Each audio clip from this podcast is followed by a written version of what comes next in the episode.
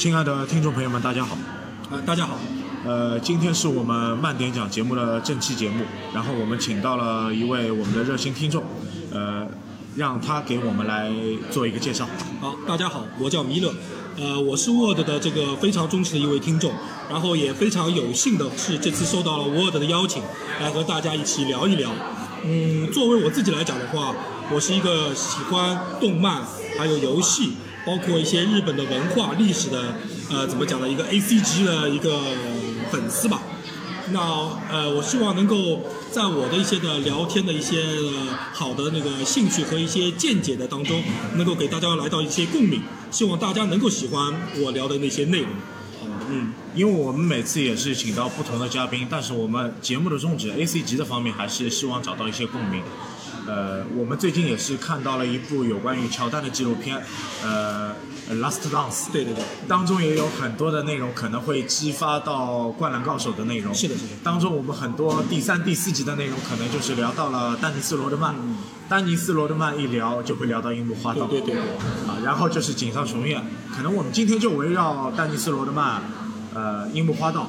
井上雄彦这三样。内容，我们去做一个话题的展开吧。好的，那非常呃，非常怎么说呢？有幸的是，呃，我也是非常喜欢就是《灌篮高手》这部作品。然后，既然聊到了这个《灌篮高手》，那肯定要聊井上雄彦。呃，那井上雄彦的话，他是一个怎么一个背景呢？呃，会去画一部呃，就是《Slam Dunk》这这部漫画呢？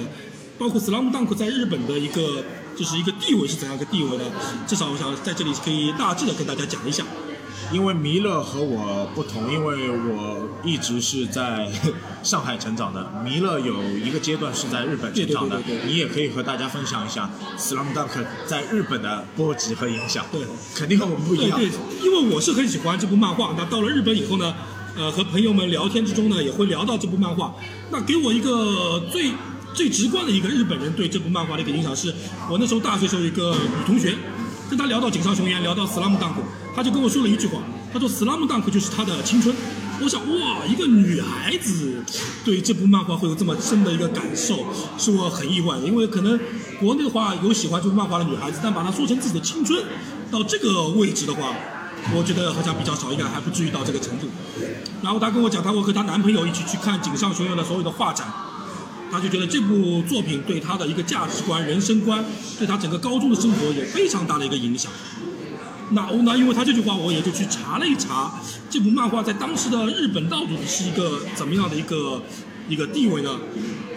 他呢是这样，在井上雄彦画这部漫画之前，日本是没有任何一部以篮球为主题的这种运动漫画。当然，像棒球、足球这个已经都是泛滥了，特别是棒球那不用讲了。那足球后来，足球小将在八十年代是一个也算一个神作，还是把日本就说有了带入一个足球的氛围，大家可以对世界杯也感兴趣了，更有了一个足球的梦想。对对对对，但是呢，篮球还是一块很荒芜的一个地方，完全没有人去关注它，也没有人去对它感兴趣。即便在日本有 NBA 的付费转播，也没什么人愿意看。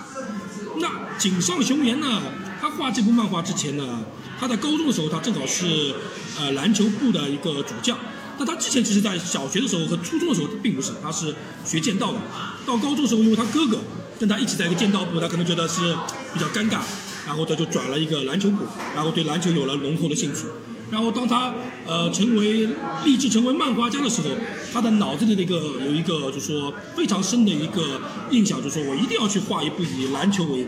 就是主题的一个漫画。那就是奠定了后来的《斯拉姆大克》这部漫画来产生，因为他自己也是对篮球有很大的兴趣。井上本来也是一个就是 NBA 的铁粉嘛，是是是，非常的，是本那个湖人队的啊。因为井上《灌篮高手》当中很多的镜头分镜的内容都是 NBA 的球星卡的内容，包括一些人物的球衣设定，呃，人物的。呃，身高和背后的背影都是有设定，唯一的区别还是面容。对对对，他的面容他自己在那个介绍里面说是用了他高中的一些同学啊朋友的脸来设计的，但是呢，其中也不乏有像那个就赤木刚宪这种很明显就是大猩猩游吟的这种脸来画出来的这样子也有。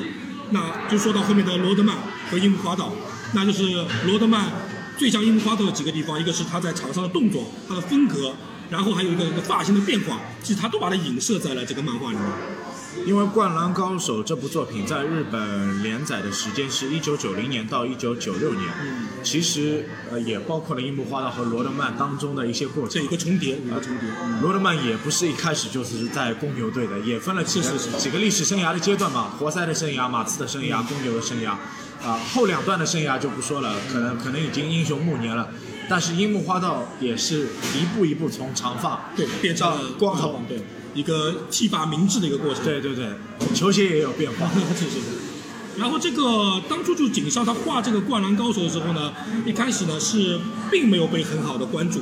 他之前画了一部以柳川风为主角的短片，叫那个《分分的紫色》吧，《分之紫》一部那个短片，然后受到了欢迎，他把这个角色给他带到了那个就是《灌篮高手》里面去。然后在樱木花道之前还有部短片，也是一个类似樱木花道的一个角色，然后就是等于拿了两个短片的角色合起在那个《Slam Dunk》里面开始进行创作。当这部漫画到最后九六年结束的时候，在讲谱上面结束的时候，他的在讲谱上的人气已经是达到最高峰了。包括是我看记录是说，那个时候是已经是单行本是在所有的讲谱的漫画里面是发行量是最高的一部漫画，所以这个是在他开始连载时候是想象不到的一个一个一个境地。包括也给日本带来非常大的一个 NBA 的 boom，大家是非常喜欢这个篮球风，给它一起带起来了。呃，不过我们认知 NBA 的风可能不不一定是灌篮高手，但是也是很多 NBA 的一些集锦，对对对对对也，是 NBA 的录播的节目是是和总决赛的节目。然后我们自己去感知，就是小朋友认知 NBA，、可能还是灌篮高手。是是，我们是从那个，我们其实应该细分的话，就是说中国的大部分的《灌篮高手》的粉丝的话，都是从《灌篮高手》这部动画片接触到《灌篮高手》，而日本我们说的其实是漫画，就是纯纯的漫画。其实可能就是我们觉得影响力这么大的一部《灌篮高手》动画片，其实在日本呢，你不能说它不影响力不大，但是因为之前的漫画实在是太大了，相反的就是感觉这个后续其实嗯掩盖不了前面的那个光芒。包括因为漫画还有全国大赛那个最精彩的部分，因为漫画的延展度，全国大赛的内容其实是我们看了动画以后最期待的内容。对对对对但是在 TV 上面一直没有展现全国大赛的内容，这个我一直想在问啊，这个其实呃怎么讲呢？其实当初呢，《灌篮高手》这部漫画在江湖上面连载，它连载到最后一卷，就是说我们打完上完功高这一卷之后，它结束了。结束的时候，在那个讲谱上面，它是有一句话，有一个字写着“第一部完”。它在那个讲谱的编辑稿、编辑社里面是设定为第一部结束，因为它太人气太高了。其实还是有会有后续。对的，他他们一直是在敦促叫井上要画后续，然后井上在那个出单行本的时候，到到最后一卷，他这后面这个字就没有了，第一部完就没有了。然后就采访井上说，为什么不去画这么好赚钱？如果换成鸟鸟山明的话，肯定是直接可以再画下去。那井上就回了一句话，他说：第一，我画不出比山王更高这场比赛更精彩的比赛了，所以我不想再画。呃，就是类型他找不出可以比呃山王高工更强的一个球队了对对对对对对他觉得这个球队可能是顶级配置，对对对无法再去超越他。包括这个比赛的经历经过，他可能也脑子里面想不出比他更精彩的一个阐述的一个一个一个比赛的方式。那这是一个，另外一个他又讲了一点，当最好的故事如果不能够在他最光辉的时候结束，是一种悲哀。这他也提出另一个一个论点。嗯，可能这个点我又觉得和一个体育精神的东西，嗯嗯类似一些好的优秀的球员、运动员，他可能不一定在英雄的暮年退役，，那个是一种悲惨。他觉得我可能在我最鼎盛的时候，三十一二岁的时候，对对对要走下坡路的时候，对我提早我退役了，对对对对我和广大喜爱喜爱我的粉丝说再见了。呃，因为在我们的粉丝脑海中，我还是留着他最强的那个样子。就比如说像科比最后一场六十多分，那大家对他印象还是神一样的这种感觉。那何苦在在最后可能拖着一个就是已经老年的身残的一个身体的话，被吊打或怎么样黯然退场？那其实没有这个必要。这个其实要分两面去理解。嗯呃，你真的打得长、打了久，打到四十多的也有，但四十多的可能就不一定再是荣誉的东西。对对对对可能就是一种精神。精神就是一种精神，对对对，这个是切入点不同。那作为井上来讲的话，他可能就是比较日本人比较幸福像那个樱花的瞬间灿烂的感觉。那他觉得，哎，我们这个灌篮高手没有必要在那个，然后他就在这里终止了。那这个是这句这些话是他当初在灌篮高手的单行本结束之后这样说的。当然，后来没想到这个灌篮高手过了十年，在二零零六年的时候，这个销量已经突破了一亿部了，在整个日本。不包括海外的销量，只是在日本国内已经突破了一亿部，就是说一亿本卖掉这个单行本。那井上雄彦又出来重新绘制了，在那个那时候在报纸上重新绘制了这五虎将的单幅的画来作为纪念。但那个时候人家在采访他说，关于续作怎么讲，他是他是回应了这么一句，就是等我想画的时候我会去画的，是这样的一个。想画的时候等会去画，他现在应该五十多岁了，嗯但是他真的要想画，我觉得这个梗不一定可能留得下来。不会不会，因为只能给我们粉丝留下一个美好的印象对对对。但也是说到之前我们聊的，井上画了那么多就是球员的人物啊，其实人物与人物我们能找到共性的可能只有两个人，对对对，也就是罗德曼和樱木花道。是最最像最像。其他的人物，我觉得再去定位可能都有偏差度。是是是但这个人物的性格和人物的神似度、嗯还原度应该百分之九十。差不多，因为呃，这个当初因为这个时期也好，包括他画画的这些分镜也好，太太类似的情况太多，那包括很多人记者也去问他说，是不是这些球员有相对应的 NBA 的原型？那你看我们国内有很多网站，一些新闻里面也会自己就是怎么说呢，就是自己去议会的要去去做了对比。这个议会的对比，我觉得要分几块，因为每个时代议会的对比不同。可能我觉得我大学刚毕业的时候，嗯他们很多议会不同啊。嗯嗯他把仙道章比作便是哈达威，对对对对对呃呃，也也也比作魔术师约翰逊。但是现在的时代又不同了，嗯啊，什么酷日天啊，是是是是啊完全不一样啊都有。那怎么讲呢？就说这个我们只能作为是一个粉丝的一个好意吧，一个粉丝的一个好意。但其实作为井上自己来讲的话，他说他画这部漫画其实没有完全参照一个球员成为一个漫画里的一个人物。相反的话，他承认就是说球队是有参照的，就是公牛肯定是那个湘北湘北，然后那个湖人就对应的是海南襄阳是凯凯尔特人特人，对。但是人物他没有讲，他讲没有，只是借鉴一些一些他的色彩，一些人物色彩或者说一些部分。但相对来讲，一些里面部分采用的最多的，那肯定是罗德曼。罗德曼那个是太鲜明，太鲜明。樱木花道的篮球的技巧和对篮球的那个热情，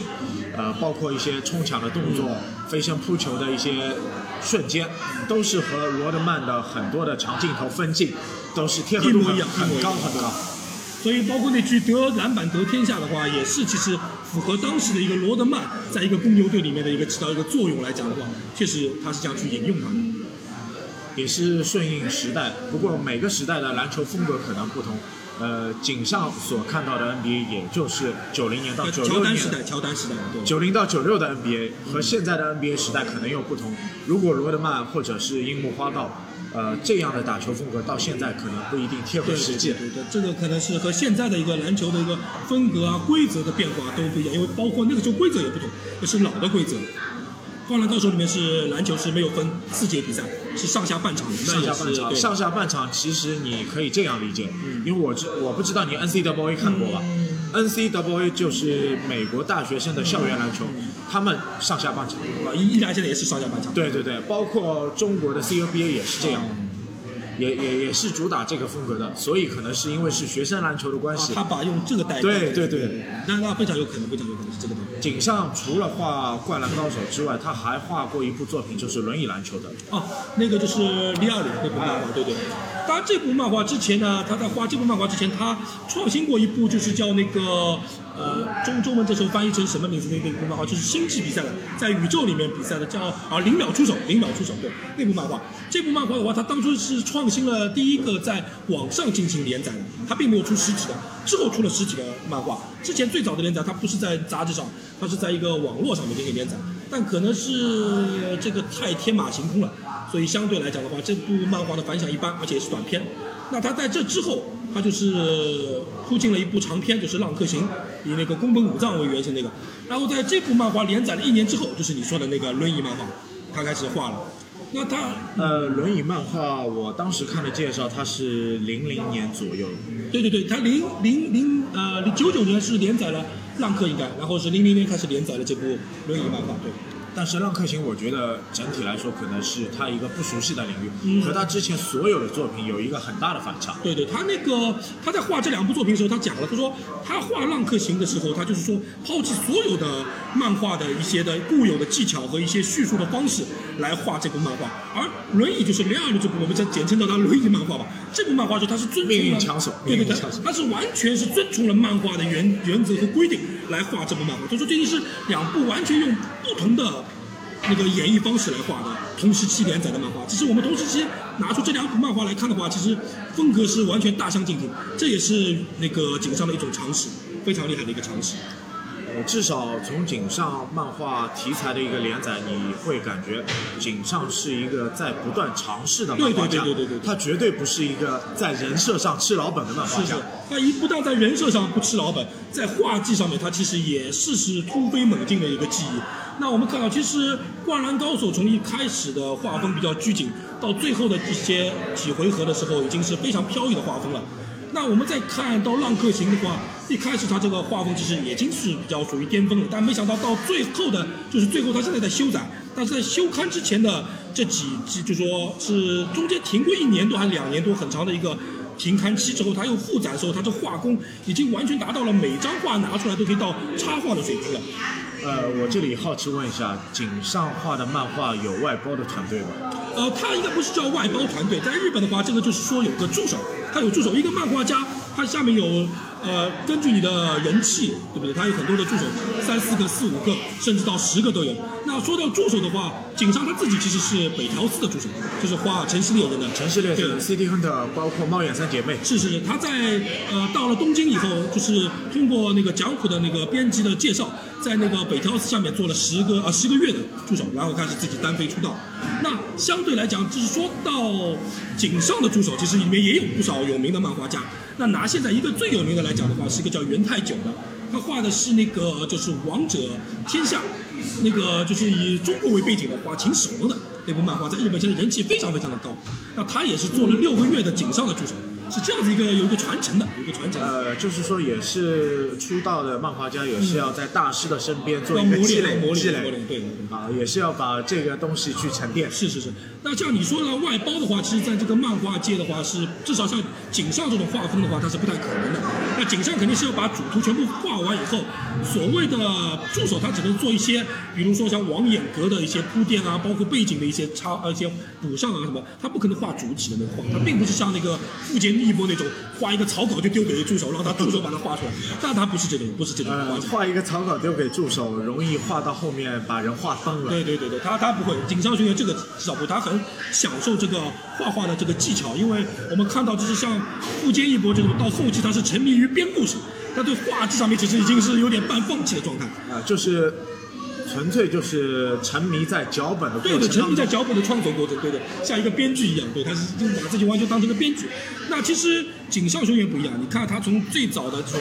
正规的漫画的方创作方式、绘画方式，到到到他那个《浪客行》后期，几乎是在用毛笔，他在画水墨画。他已经在水墨画在家来画了，呃，比较出名的是在那个日本有个很大的一个连锁的书店，叫记忆国记忆屋国，呃，记忆国屋一个一个一个书店，他在纽约开一个手的一个分店的时候，井上是直接过去拿了一支毛笔在那个墙上画了一张宫本武藏的一个画，非常出名。这个可以找二零零六年的一部关于井上的一部日本 NHK 拍的纪录片里面可以看到那个场景，它是直接画，非常厉害。因为当中这部纪录片可能网上也有很多截图，包括微博上也有很 B 多截图站应该有。看有看，嗯，当中很多的金句会爆出来，就有兴趣的听众可以自己去搜一下是是是，自。己搜一下，这个是对一个井上的一个了解的一个最好的一个途径，我觉得是，嗯。所以《浪客行》这部作品的话，一个是在画技上面有个很大的突破，另外一个话就是说，也是在人物塑造，因为我们知道灌篮为什么经典，就是在人物性格上面的塑造，一个是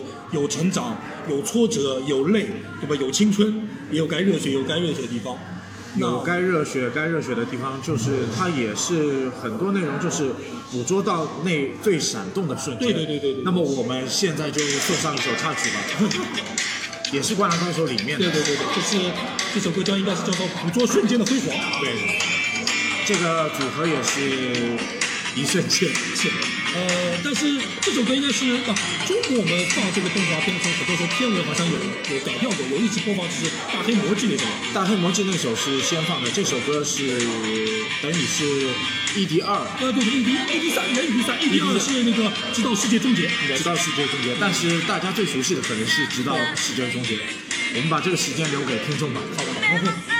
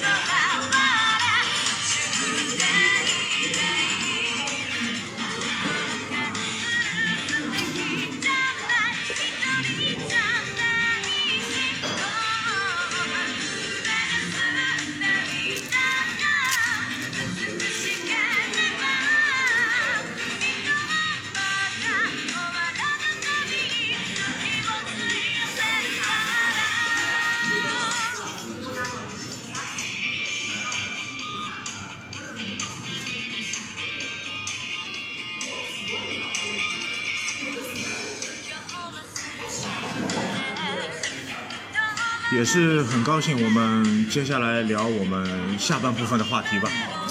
呃，这首歌呢，这个郑老师放到这首歌，那我们就是从漫画聊到动画。那其实作为这部动画来讲的话，其实对我们中国的呃粉丝来讲的话，更加是这个《灌篮高手》的一个契机，对他一个认识的一个契机。那《灌篮高手》的一些歌曲，我们也是非常耳，也就是说是耳熟能详，耳熟能详、耳熟能详的歌曲。然后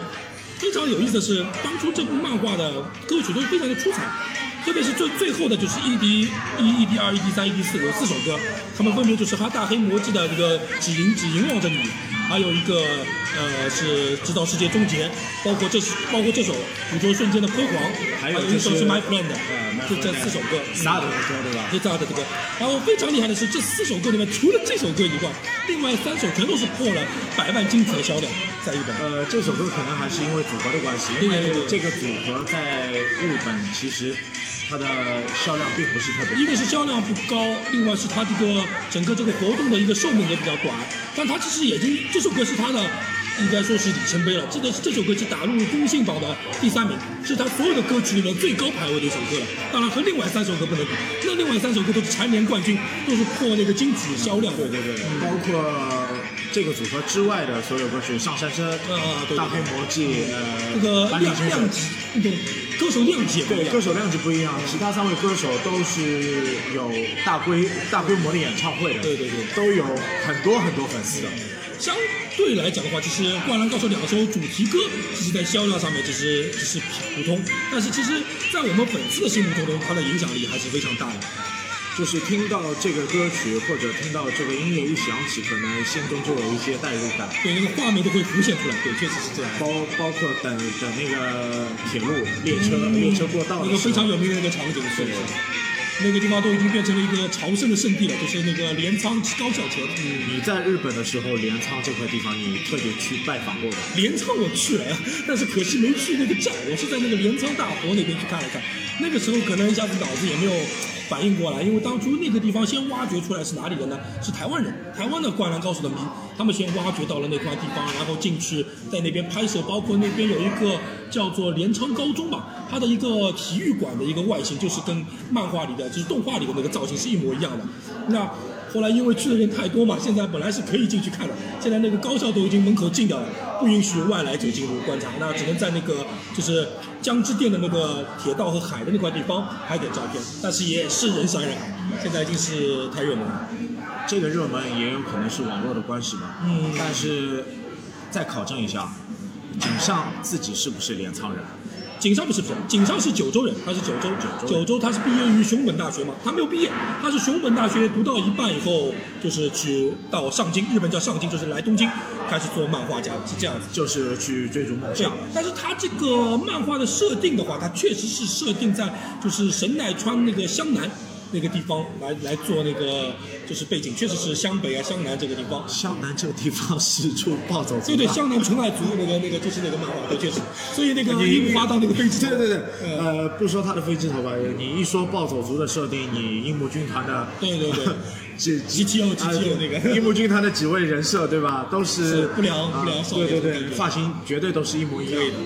然后就说他这个设定在这个环境下面的话，导致了一个什么特别有意思的点，就是说现在神奈川这个县，因为日本的高校我们都知道，先是打完县比赛、区比赛、县比赛，再进全国大赛。神奈川县已经是变成了日本非常出名的高中的那个篮球的强队云集的一个县，也是受了这部漫画的影响，可见它给现实中带来的一个蝴蝶效应有多大，这是非常那个，嗯。日本篮球也是越来越崛崛起啊！是是是，但但要去赶上足球小将当中的那个内容啊，那还有一点距离，还有一点距离，还有一定差距。不过现在大大环境的内容总体来说还是不错，已经比以前好太多太多了。要在井上连载这部漫画之前的时候，几乎是在篮球在日本的国内是没有什么就说关注度或怎么样的，因为日本人觉得自己的身材也好，包括自己的体育的本来的一个。项目的喜爱程度也好，篮球是完全排不上号的，这是那个，所以这部作品给他的影响真的是带来的，就是说对日本人对篮球的一个影响之大，我觉得是远超于《灌篮高手》后来这个动画片在国内放的时候对中国的影响是远远也是无法比拟的。嗯，灌篮高手可能我觉得最可惜的地方就是我们一直看的是台配的，哦，我们没有看到过就是就是中国内地的一些就是配音机构专门为我们自己所定制的那个配音如果有相应的定制的配音，可能更偏向于我们。我们的喜欢的一个味道是。呃，那正好讲到前面有一个话题没有聊一下，就是说为什么全国大赛没有动画化？这个其实是一个怎么讲一个一个悲伤的故事吧，只能说是一个悲伤的故事，因为当初的那个《灌篮高手》的导演，就动画的导演，跟井上还有就是集英社产生了很大的摩擦。他对里面的一些增加了一些原创剧情，比如说像翔阳和那个岭南的什么联合联合球队，最后对联合赛联合赛联合赛那个那个，其实井上是非常的就是嗤之以鼻，他是很讨厌，他觉得一个是你乱改了我的核心的东西，另外一个他对里面一些分镜的一些动画画他很不满意，他觉得画的不好，表现不出那个他的漫画里的要的那种感觉，包括一些东西的偏离，所以他后来是因为这件事情是。怎么讲？好像是他们那个导演，就是动画导演是说，呃，全国大赛继续打下去，然后然后让那个湘北拿冠军，他准备这样画，然后这个井上是绝对不允许，然后火了，然后嗯，从这个点上，我就说，说明井上是一个自己有自己观念的一个呃漫画家。相当相当的硬核的一个漫画家。对他，他也是不把这个故事让大家理想的美美好的是是是是方向去走，对吧？如果换足球小将，南葛一定是全国冠军。对对对对对，这个主流也是不一样的。这个点就是说，呃，我们讲好了，就是拿鸟山明来讲，这个是鸟山明的性格，就是你不用跟我讲，我也会画下去，画怎么赚钱怎么画。那你是要再换到比较有名的还有一部漫画叫那个《剑锋传奇》，就是烙印战士那个三浦健太郎。三浦健太郎，他当初画到那个十的时候结束了，他画了一一个短片，也不是个短片，一个小的结尾，就是说，哎，这个故事到这里就结束了。但是后来顶不住那个粉丝寄信片，包括那个编辑部的压力，说你一定还是要开，还是要开，还是要开。他其实已经不想开了，但是实在不行，这还是硬着头皮画了第二部。那虽然说第二部还不至于说狗尾续貂的程度，但是其实已经是违背了原作者的初衷了。那井上在这点上面就非常的硬气，他一个不画，第二个对你漫画动画上的改变他不妥协，甚至到最后他连就是全国大赛的这个改编权都不给，就是说那个时候应该是东映不给东映了，导致后来和江浦东映打上官司，就是说对簿公堂嘛。甚至后来他就出走了，他不在那个江湖待下去，不在集英社待下去。后来是浪客行是在魔女布上面是在转载的，不再是跟江湖有任何关系，是这样子一个硬气的一个漫画家。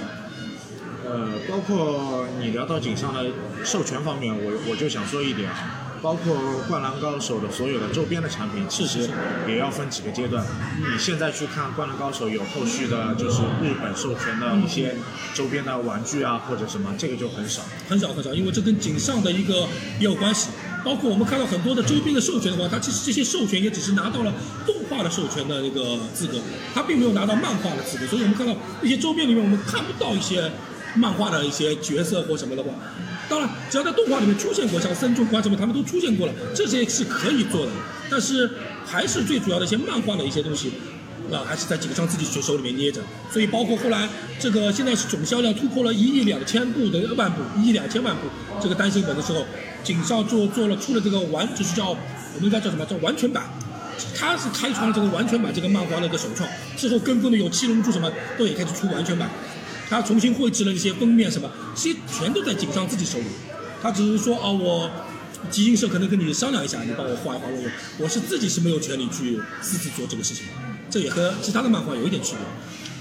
至少井上一点，我觉得也是对我们来说是一件好事。《灌篮高手》是一个完结的漫画，对对对对，它是一个完结，它虽然有遗憾的美，但它其实还是一个完整的。对，我们不用为他的后续而等待。是是是是，不需要不需要，这个不需要。很多漫画可能我们有生之年不一定等得到它的后续结束，但是《灌篮高手》这个我们也是画上一个句号吧。而且其实呃，井上自己也做了一点小的补充，就比如说那个时候突破一亿册的时候，他跑到了那个应该也是在横滨吧，一个一个高中里面，在一个多少块十三块黑板上面画了一个十日谈啊，十日后，就是说在那个全国大赛跟那个上万公告比赛后的十日之后发生的一点事情，他画在了这个黑板上面。当初在日本上没有做任何的宣传，但是慕名而来大概有三千个就是观众到现场看了这个黑板，这然后这个有会场，然后当时很多的论坛啊，对对对对对网络啊都转载了相关的图片。是是是因为我记得应该差不多十几年以前吧，这个事是情。是是零六年零六年啊零六年，然后那个这是讲了多少时间我有点忘记，一个礼拜还是怎么样子。完了以后，他就是自己把这个黑板上所有的话全部擦掉，自己亲手把它全部擦掉。但是呢，粉丝们也不用太遗憾，因为他后来一这些都被都被拍下来，做成了一个像类似像小的纪念册一样的一个诗坛的一个书，在日本也有发售。但现在好像已经应该都是已经是卖清空的状态了，因为人气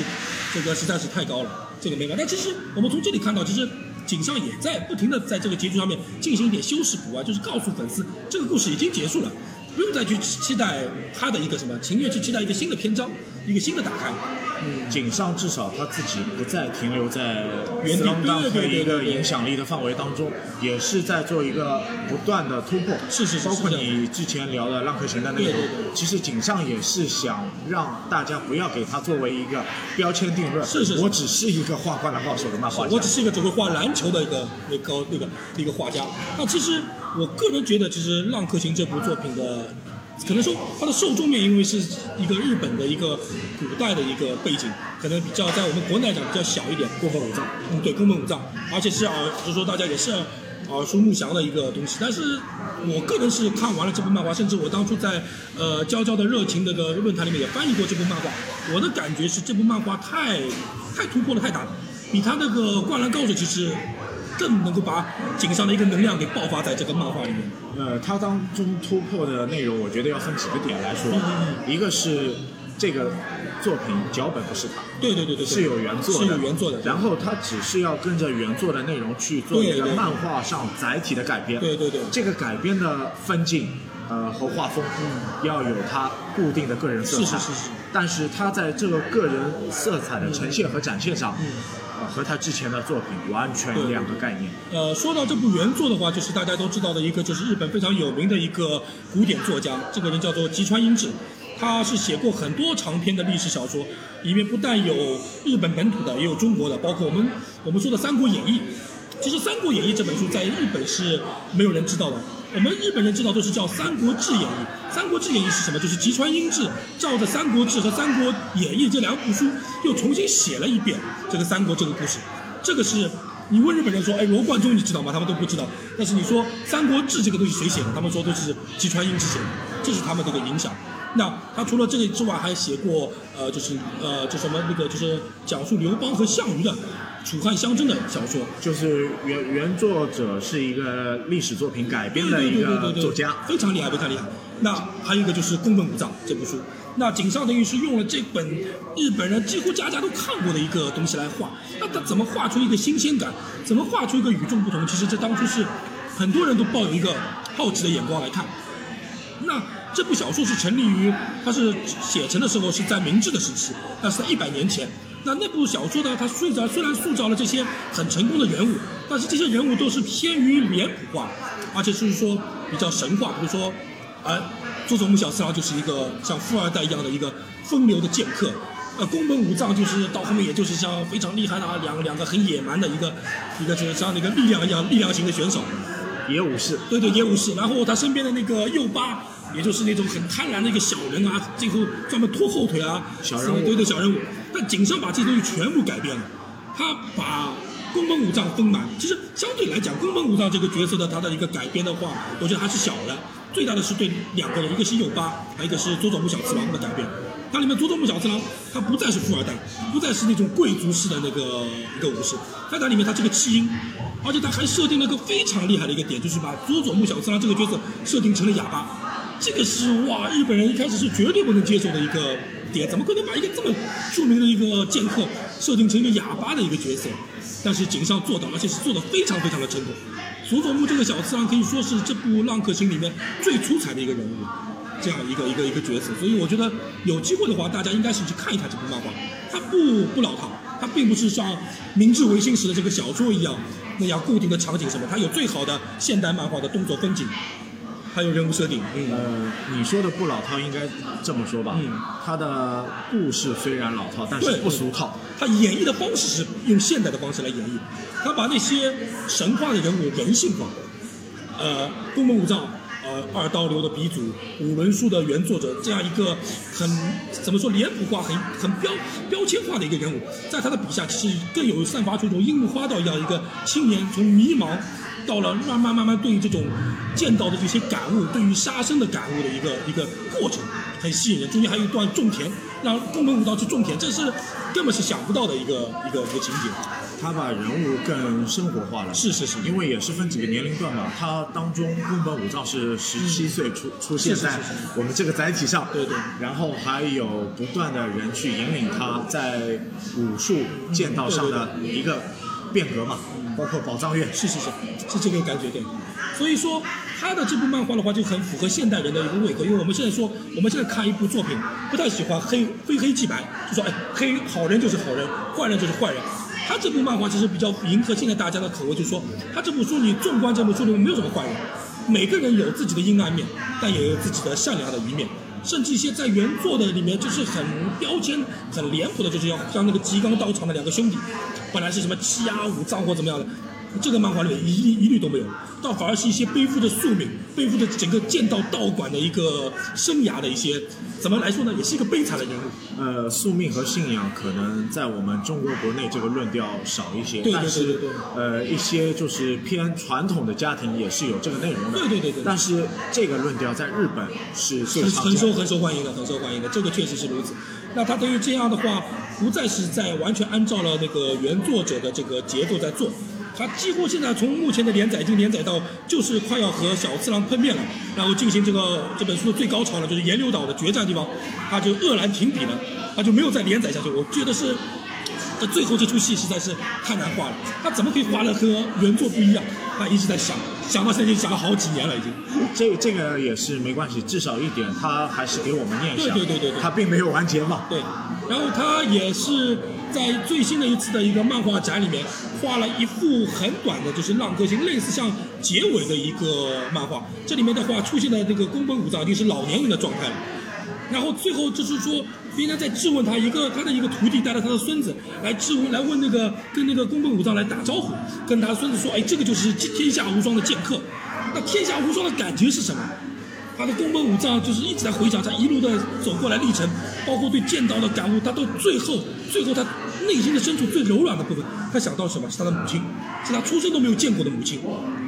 这最后一个结局是他回到一个小孩的状态，抱着他一个母亲的样子。其实我觉得这部小说、这部漫画结不结局已经无所谓了，他这个画讲里面的这一个篇幅，其实已经把这个画上个句号，就是人性。就是说，一个一个天下无双的剑客，最后他也不是一个完美的，他也是在追寻一个最根本的人的东西。呃，可能可能这个点就是看似一个目空一切的人，对对，但是最后还要回归于母性的温情。对，所以说他这个书就说，我说不同于原作，就是说他把宫本武藏作为一个人，而不是一个符号来描写，这样的话，让我们所有的读者看起来就更加于贴近于自己。这个非常的非常的棒。这个书里面，因为它就是一直围绕了一句话：“天下无双。”什么是天下无双？他碰到了新英流的柳生石兵卫的爷爷柳生，那个叫什么？那个那个石周斋，那个那个老头，他跟他讲了天下无双。包括你前面的宝藏院，跟他讲了天下无双。包括碰到了佐佐木小次郎，讲了天下无双。最后的天下无双是什么呢？其实天下无双这个内容啊，其实也是传授一个武道的概念。嗯，什么才是武道？是是是，武道不一定是我用技术上去压制别人，也有可能中国传统的以德服人。是是是这个道理，这个就是道。然后他甚至可以告诉别人，就是说，即便你达到了最巅峰的那个一刻，其实你还是一个孤独的人，你还在追求你的生命里面你最缺失的那个部分。因为我们都知道，宫本武藏他是从小被他一个父亲，他父亲也是很厉害的一个剑客，而且是从小就达到一个类似于像斯巴达式的一个教育。他的生命中缺失了母亲的这一块，这个他对母爱的缺失，其实这个注笔是很多人不敢加的一个经典的一个历史人物里的。而井上却这么做了，呃，可能这个注笔也是随着这个人物设定的环境而对对对对对对，因为之前可能我们对宫本武藏这个人物不知道他的家庭情况，对对对，而且他这个宫本武藏这个小说里面也有一个类似像他女朋友一样的女主角叫阿通，这个角色最后也没有和宫本武藏走在一起，宫本武藏始终是一个孤独的人。那可能我们会觉得，哦，是不是天下无双剑客不需要女人？那他给我们的答复完全是否认的，并不是。他他在最后的那部展出的里面，他最后的回想中，他也想到了阿通这个女孩，然后是他的母亲。我觉得这是啊北条最啊不是不对，这个是井上雄彦最柔软的一个地方。啊，这个是告诉我们是不同。其实其实你发觉这个地方有没有写井上雄彦自己的地方？井上雄彦自己至今啊，对对对对对他自己也是一个单身也是单身，对对对。也是个孤独的人，确实确实，他把自己带进去了。那我觉得一部好的作品，如果有了呃，像电影有了导演自自身的带路，漫画有了原作者带路，它一定是一部有血有肉的作品，那会让读的人就就更加的会有代入感，更加的会有感触。呃，今天很高兴邀请弥勒来做我们的节目，有有有可能后续当中我还会请到弥勒做一些一点一点。相关的就是日漫的内容吧，因为相对于你在日本生活的一段经历，我觉得还是可以去聊到我们是是节目当中来的。嗯。感谢各位听众和我们今天一起收听我们的节目，哎谢谢大家谢谢。大家。哎，谢谢大家。